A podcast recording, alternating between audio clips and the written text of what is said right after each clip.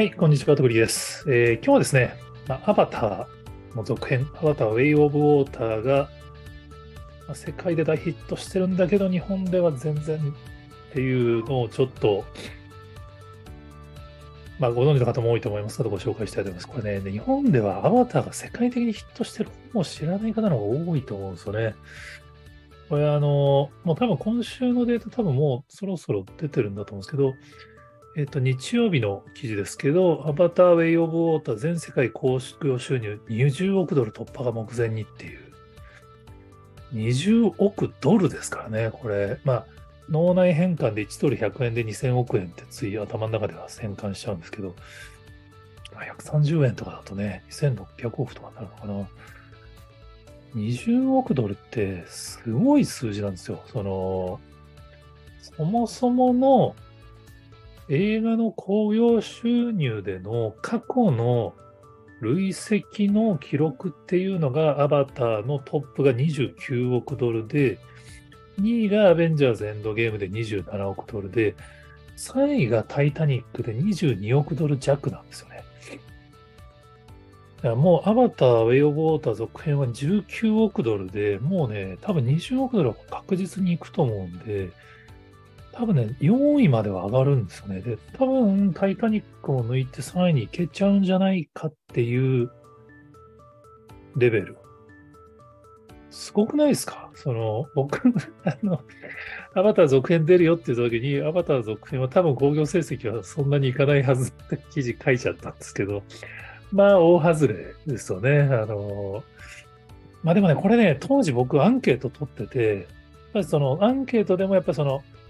前作の半分以下だって思ってる人が、まあ、9割なんですよね。興行収入14億ドルぐらいいくって思ってた人が33%で、それなりの人、興行収入5億ドルぐらいが42%、大こけが17%とかで、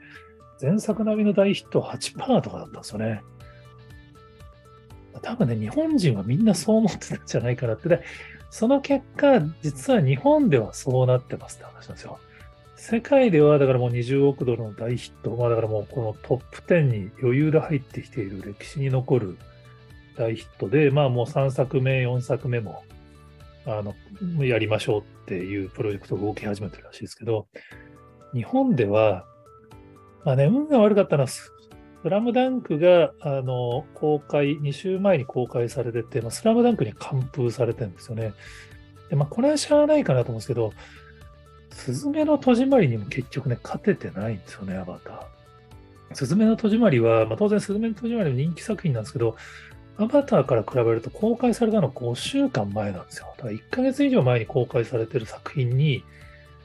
勝てなかったっていうのは結構これショックな話だと思っていて、で、先週は 1K のカラスが公開されて、これにアバターついに抜かれてしまったんですよね。なので、初登場3位、3位で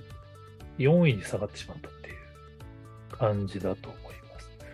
だから、日本の興行収入ランキングでは2位にすらなれなかったっていう。まあ僕はあのアバター見に行きましたし、あの大作映画大好きなんで、まあもうちょっと日本でもヒットしていいんじゃないかなと思うんですけど、今のところ上映関数はまだ376とかなんで、多分これフルで公開されてるんですけど、これね、この勢いだと減ってっちゃうから、もう挽回不可能になるんじゃないかなっていう。まあ、あの日本人的にはこの青色のキャラがダメなんだみたいないろんな解説はあるんですけど、まあ言ってもこれ、アバターの一作目は日本も大ヒットしてますからね。このメディアにはあの日本でアバターがヒットした背景とかで、まあプロモーションで青色のキャラを押し出すのをやめようかと思ったけど、最終的には押し出したとか。まあ、あの、ライバルが、のだめカンタービレがあったので、それとの直接対決を、対決を避けてずらしたとかっていういろいろ逸話が出てくるんですけど、でも、アバター、まあ、やっぱね、一作目はやっぱ 3D 映画っていう文脈で、ある意味その話題になったからみんな見に行って、まあ、日本でもヒットしたのが、今回はやっぱりその映像技術はすごいんですけど、やっぱりその、そういう凄さだけでは日本でのこのスラムダンクとかスズメの戸締まりの盛り上がりには勝てなかったっていう話なのかなと思うんですけど、これね、結構やっぱその日本人がこう感動する映像と世界、まあ、ハリウッドが得意な映像がやっぱずれてるっていうところが結構今後のポイントにはなってくるんじゃないかなと思っててですね、やっぱり、まあ、あのこの記事書いたらやっぱそのあんな青色のやつなんか誰も見ねえみたいな、その ツイッターのリプライとかいただきましたけど、やっぱり、まあ、ハリウッド的映像美っていうのは多分本当にこのリアルさを 3D で追求していくっていう、もう、まあ、どちらかと僕らがする金に物を言わせて、もうとにかく映像をクオリティ上げていくっていうアプローチですけど、やっぱ日本人は、スラムダンクが流行ったみたいに、どちらかというと、その、二次元からでもそのリアルさを感じられるっていう方のコンテンツの作り方で、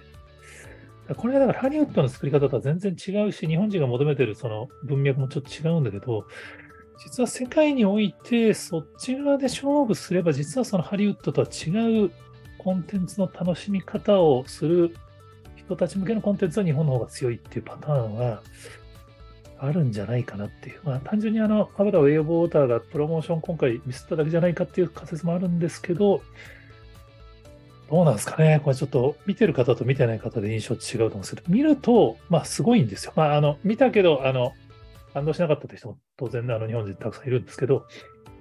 個人的にはね、本当にすごいよくできてるし、あの3も4も見たいんで、こんだけ2がちょっと振るわないと、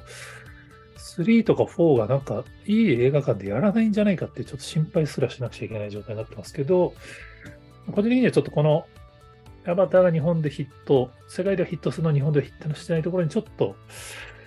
ヒントがあるんじゃないかなと思ったりしてます。えー、ぜひ皆さんもこんな話知ってるよっていうのがあったらツイートとかコメントで教えていただけると幸いです。今日もありがとうございます。